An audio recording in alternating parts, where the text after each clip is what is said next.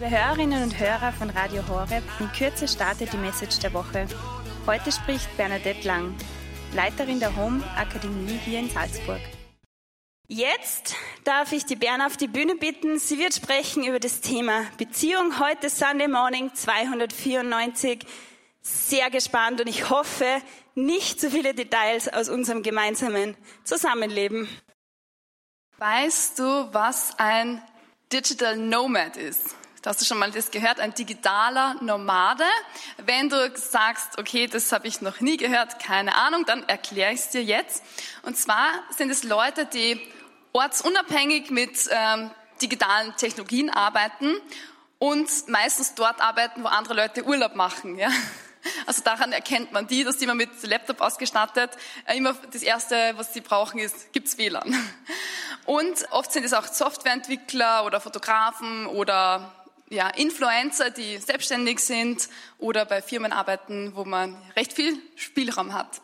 Und ich habe vor kurzem jetzt einige von solchen digitalen Nomaden kennengelernt. Das ist ein eigener Lebensstil und auch sehr spannend, was die so beschäftigt und was durch sie mich beschäftigt. Und ich möchte euch zwei von solchen Begegnungen ähm, etwas näher legen. Und zwar das erste war ein junger Mann und man sagen, er hat wirklich sehr, sehr, sehr viel Geld. Er kommt eigentlich aus normalen Verhältnissen und eigentlich aus einer armen Familie, ein englischsprachiges Land. Und er hat gesagt, okay, zu Hause, wir hatten immer nur ein Essen zu Mittag. Gab es ein warmes Essen einmal am Tag. Und er hat entschieden, ich möchte in meinem Leben eins schaffen, und zwar, ich möchte reich werden. Ja. Und hat angefangen mit 15, so ein bisschen sicher spekulative Finanzgeschäfte einzulassen und es hat gut geklappt und er ist immer, hat immer mehr Gewinn gemacht und das wieder investiert und hat jetzt extrem viel Kohle, muss nichts arbeiten, sondern lebt von dem und, und wandert so ein bisschen in der Weltgeschichte umher und schaut, halt, wo er seine Finanzen gut horten kann und ja, sein, sein Aufenthaltsort definiert sich dadurch, dass er schaut, wo er am wenigsten Steuern zahlt. Ja, so das ist so sein Lebensinhalt. Und äh, jemand hat mir, hat in mir so vermittelt, hat gesagt, ah, es wäre gut, wenn er dich mal kennenlernt, so vielleicht kann er mal vorbeischauen in Salzburg. Ja, ich gesagt, ja, keine Ahnung, ob ich da irgendwie was machen kann, aber sehr gern. Und dann meldet er sich, ja, ich bin gerade irgendwie so zwischen Katar und ja, der Schweiz oder so und ich mache einen Zwischenhalt in München und können wir uns sehen, die Tage bin ich in München, dann sage ich, ja, das ist ein bisschen schwierig, da bin ich auf einer Konferenz und dann fliege ich nach El Salvador, das ist etwas schwierig, aber ich habe gedacht, eine Chance ist es wert, ich lade ihn ein auf diese Konferenz. Ja, sage ich, ja, komm einfach mit, ein bisschen vielleicht ein, andere Sache, ein, ein Erlebnis, aber komm mit, es ist eine christliche Konferenz. Okay, passt, er kommt mit. Für einen Tag ist dann gekommen, dann treffe ich ihn, er ist äh, so in meinem Alter. Und äh, dann ja, trinken wir Kaffee in diesem Konferenzort. Und dann frage ich ihn so, ja, wo ist eigentlich dein Zuhause? Und das war interessant, weil dann sagt er so, ja, das mit Zuhause, das wird alles eigentlich überbewertet. Also muss, warum muss man überhaupt ein Zuhause haben? Ich habe gedacht, okay, interessant. Und dann sagt er so, na ja, also meine Familie, von der will ich jetzt eigentlich gerade nichts wissen. Mein Bruder, der will nur Kontakt äh, haben wegen dem Geld. Und ähm, formal ist mein Zuhause in Dubai und ja, in Wirklichkeit ist mein Zuhause überall dort, wo es Bankkonten gibt.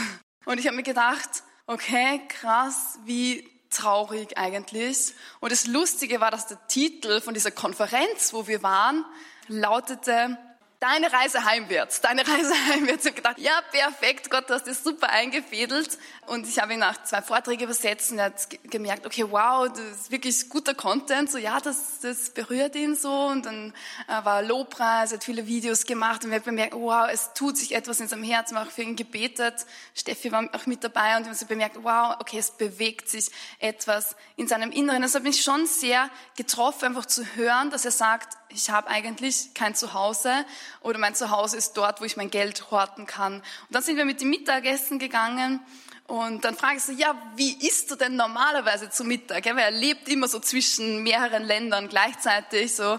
Und dann sage ich, ja, wo, wo isst du denn normalerweise zu Mittag und zu Abend so? Mit wem? Und dann sagt er so, ja, also normalerweise gehe ich einfach in ein Restaurant und dann esse ich halt. Und sage ich, ja, aber hast du irgendwie keine Freunde? Sagt, ja, in Dubai nicht, da will ich eigentlich eh nicht wohnen, will lieber woanders wohnen, so eigentlich nicht wirklich, aber es, für mich reicht es, wenn ich alle drei Monate meine Freunde dann treffe. Ja. Und ich war eigentlich so schockiert habe echt gedacht so, wow, krass. Und dann am Abend habe ich angefangen, dann für ihn zu beten. Und dann hatte ich so stark, hatte ich plötzlich dieses Wort Loneliness. Ja, es ist so stark dieses Wort gekommen, Einsamkeit. Also es war wirklich in riesigen Lettern, während ich die ganze Zeit für ihn gebetet habe. Und ich habe so gesehen, okay, es ist so eine Einsamkeit. Er ist so quasi materiell, er kann sich alles leisten, er kann in der Weltgeschichte rumfliegen, sein ganzes Leben, aber er hat kein Zuhause und er lebt extrem einsam. Und das, was uns leer lässt, das sind fehlende Beziehungen. Das ist ein riesiges Problem mit Einsamkeit. Wir sehen in unserer Gesellschaft, ich habe gerade wieder eine Studie gehört, in Deutschland in einer Online-Umfrage gaben 35,2 Prozent der Teilnehmer im November 2020 an, dass sie sich massiv einsam fühlen, ja, unter jungen Leuten. Dann eine nachfolgende Studie ein Jahr später zeigt einen leichten Anstieg, also noch mehr Leute, nämlich 36,5 Prozent. Das heißt, mehr als ein Drittel der jungen Leute geben an, dass sie sich regelmäßig einsam fühlen, ja. Und das, was mich so schockiert, ist irgendwie, das sind normale Jugendliche. Also es sind nicht Leute, man sagt, ja, das ist der typische Outsider, so irgendwie, sondern das sind ganz normale Jugendliche, die auch mit Freunden abhängen, die in scheinbar funktionierenden Communities sind und trotzdem sagen, ich fühle mich massiv einsam. Ein Drittel der jungen Menschen, die in Familien leben, geben an, dass sie sich einsam fühlen und 41,2 Prozent der jungen Menschen, die in WGs leben, sagen, sie fühlen sich einsam. Für mich, mich hat das wirklich schockiert so.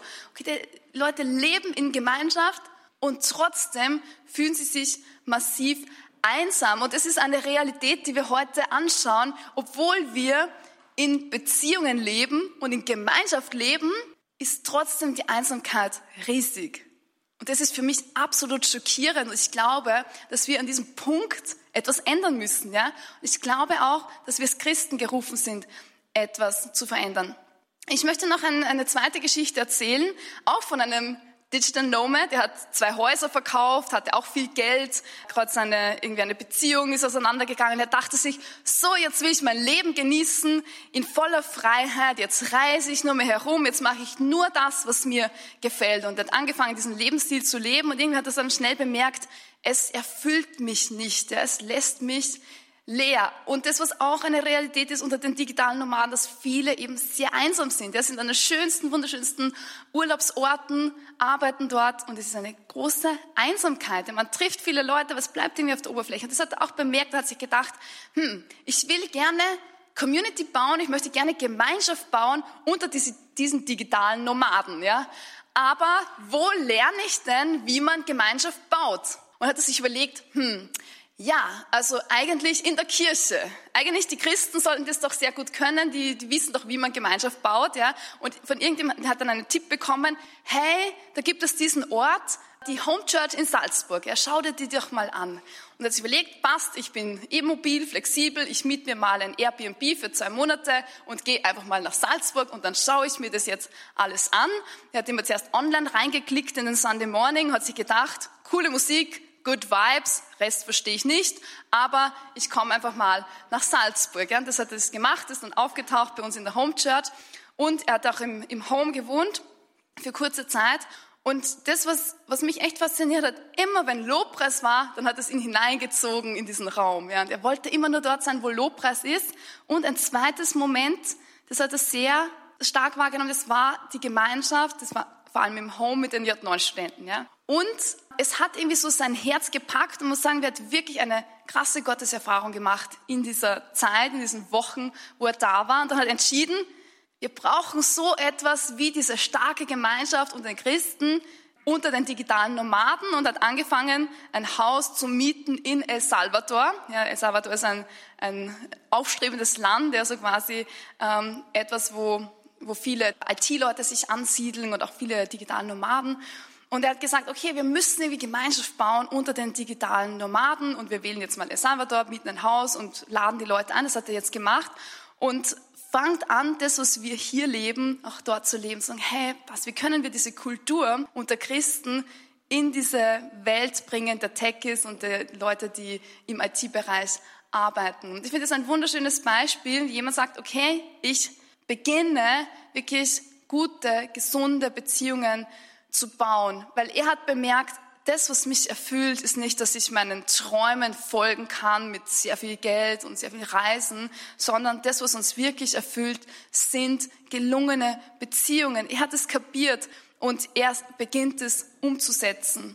Das, was uns erfüllt, sind gelungene Beziehungen.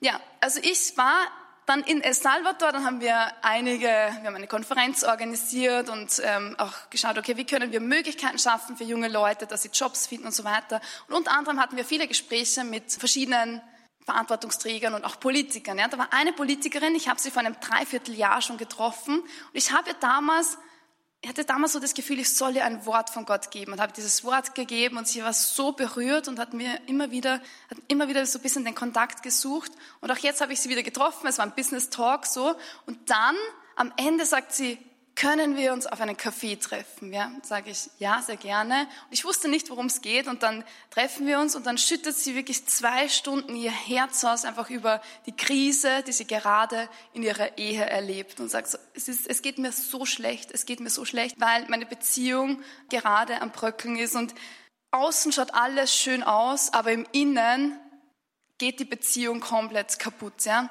Und das, was ich sehe, ist, dass sie ein Beispiel ist, das für sehr viele steht. Ja. Ich äh, habe sehr viele Gespräche und merke, dass okay, viele Ehen schauen nach außen einfach super aus, ja. schaut alles perfekt aus und nach innen ist aber keine tiefe Intimität.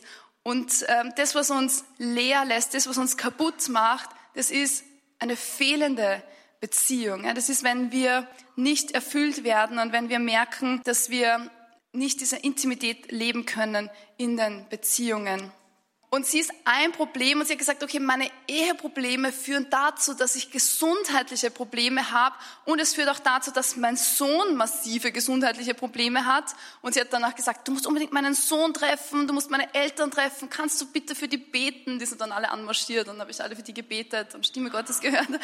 Ähm, sie hat gesagt, ich weiß, wenn du da bist und du hast irgendwie etwas, du hast etwas, das brauchen wir so sehr. Und sie hat gespürt, okay, sie braucht, sie braucht Gott. Ja? Und ich habe gesagt, fang an, einfach Gott aktiv die Erlaubnis zu geben, dass er Teil von deinen Beziehungen sein darf. Ja, und das, was uns zerstört, sind wirklich diese nicht gelungenen Beziehungen.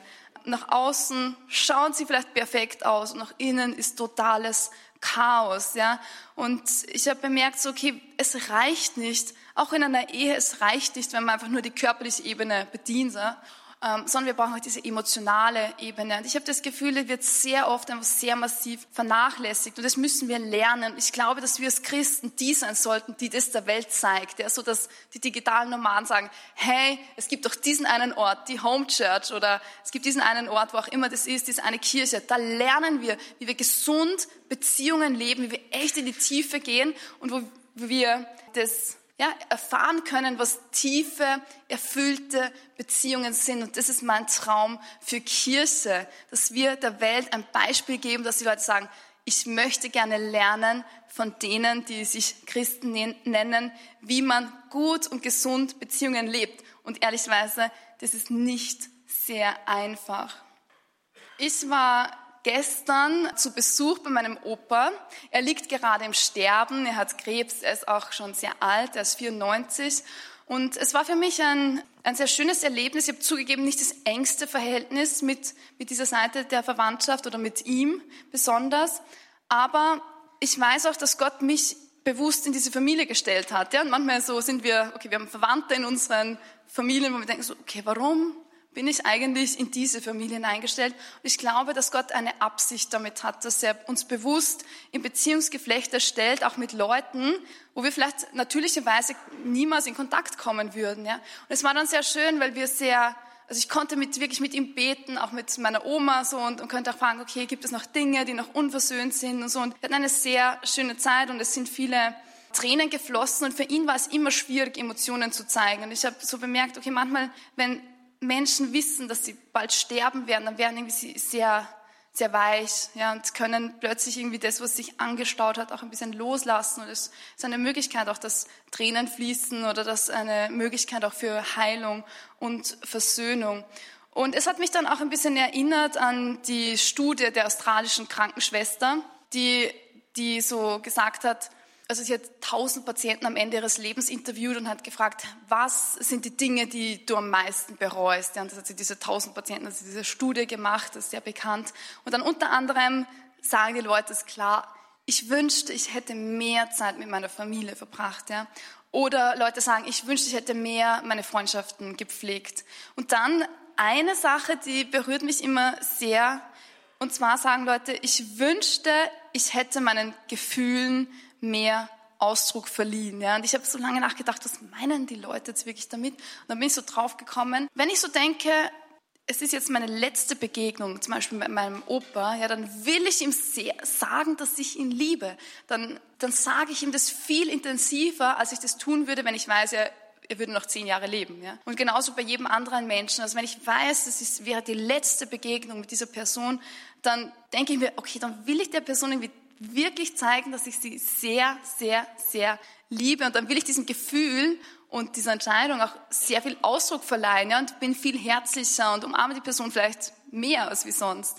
Und ich hatte einmal einen sehr wilden Fahrradunfall. Also ich bin mit dem Mountainbike unterwegs gewesen mit einem Freund und es war dann schon ein bisschen dämmerig. Also es hat uns die Dämmerung ein bisschen so überrascht und ich hatte kein Licht. Und dann bin ich so auf einer sehr stark befahrenen Straße gefahren mit sehr hoher Geschwindigkeit und dann an die Bordkante, die sehr hoch war, so geschlittert. Und dann war es so, dass ich also wirklich ja, ich bin einfach wild gestürzt und, und mein Freund so über mich drüber noch, so also war wirklich sehr wild und hinten sind die Autos gekommen und ich habe so, so einen, diesen Moment von Sekunden gedacht, oh mein Gott, es kommen die Autos und ich lieg auf der Straße am Boden und sie kommen mit großer Geschwindigkeit und es war noch ein bisschen ein Berg und ich habe echt so gedacht, okay, jetzt kann echt was Schlimmes passieren, so.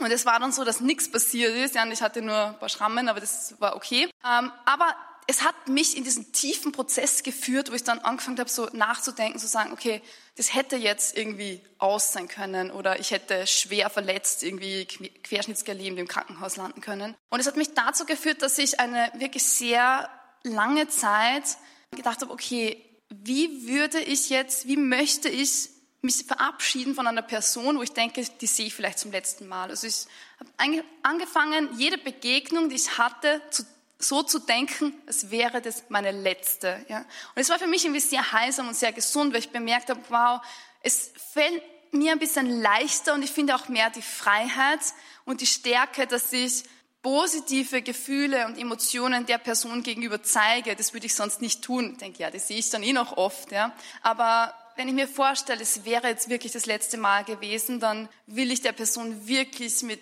allem, was ich bin, zeigen, dass ich sie sehr, sehr, sehr liebe. Und das ist auch persönlich, auch aktuell meine Übung, dass ich ein bisschen mehr versuche, meiner Intuition zu folgen, weil sehr oft denke ich so, ich würde der Person gerne das und das sagen, das ist positiv, aber das ist vielleicht ein bisschen peinlich oder so. Oder, oder ich denke so, hey, eigentlich würde ich gerne für dich jetzt beten aber ich traue mich eigentlich nicht und es passt doch überhaupt nicht und vielleicht bist du es gar nicht gewöhnt und so weiter. Und meine Übung, so meine ganz persönliche Übung ist, dass ich versuche, irgendwie diesen leisen Gedanken der Intuition zu folgen und Menschen wirklich das Gute zu tun, auch wenn es mich echt Überwindung kostet und meistens sind das so leise Gedanken, ja, das ist nicht ein aufdrängender Gedanke, sondern es ist ein leiser Gedanke, der kommt, hey, schau mal, könntest jetzt für diese Person beten. Ja, und in mir, nein, auf keinen Fall. Und dann, okay, ich mach's, ich mach's und ich überwinde mich und es geht nicht um mich, ja, ich habe nichts zu verlieren. Und ich merke dann, dass sehr viele gute Früchte kommen und dass echt so, ja, eine, sehr viel Ermutigung dann dadurch zu mir kommt.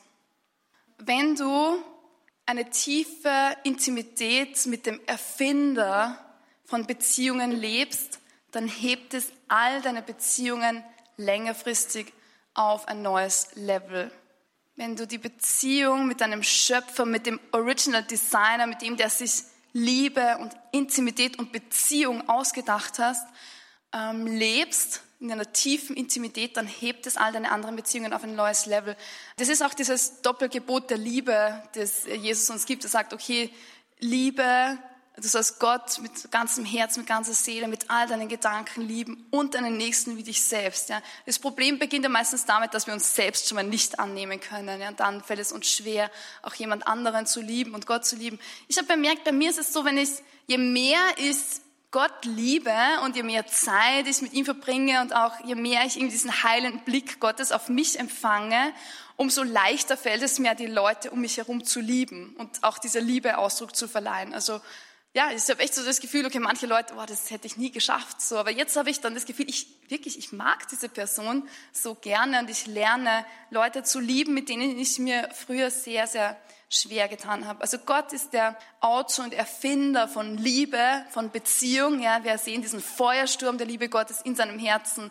Gott Vater, Gott Sohn, Gott Heiliger Geist. Also Gott ist kein selbstverliebtes Wesen, sagt ich, ich liebe mich, sondern er liebt sich in diesem Dreiergespann der gegenseitigen Hingabe und in einer Selbstvergessenheit, die ihn aber in seiner Identität stärkt.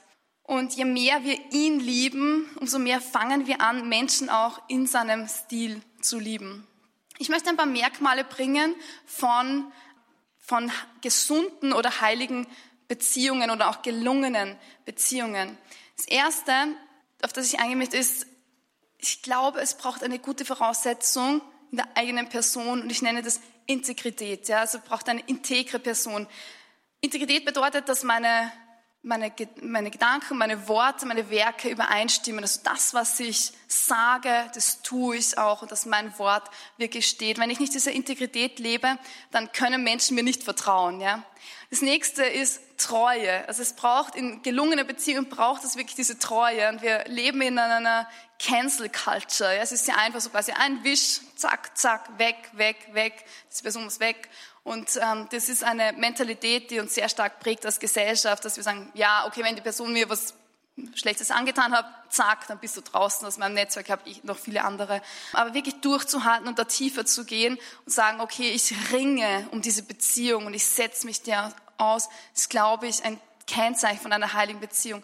Dann auch Verletzlichkeit. Das ist für mich auch ein großes Thema, weil ich habe immer so gedacht, okay, ich ich kann nicht ich selber sein oder ich muss jemand anderes sein, damit ich geliebt werde. Und er hatte schon sehr stark diese Lüge, so, okay, wenn Menschen sehen, wie ich bin, dann bin ich nicht so liebenswert. Und das hat sich dann sehr geändert, weil ich mich entschieden habe, so quasi, okay, ich möchte mich so zeigen, wie ich wirklich bin. Ich möchte mich äh, dem anderen äh, zumuten und aussetzen und so weiter. Und ich habe bemerkt, okay, eigentlich ist es genau umgekehrt. In dem Maß, in dem ich etwas von meinem Herzen gebe, in dem Maß ähm, gebe ich dem anderen eine Möglichkeit, mit mir zu connecten. Ja. Und es ist manchmal auch schwer, weil wir auch Dinge zeigen von uns, die ja, die sehr fragil sind. Und ich weiß, da bin ich sehr, sehr, sehr verletzlich. Und ich glaube, der Gewinn ist aber sehr hoch. Also wenn wir uns nicht verletzlich zeigen, können wir keine Intimität mit jemand anderen haben. Und jetzt möchte ich zum Abschluss kurz beten. Vater, ich danke dir, dass du der Autor und Erfinder von Beziehungen bist, dass du uns hilfst, das immer tiefer hineinzuwachsen, dein Wesen. Amen.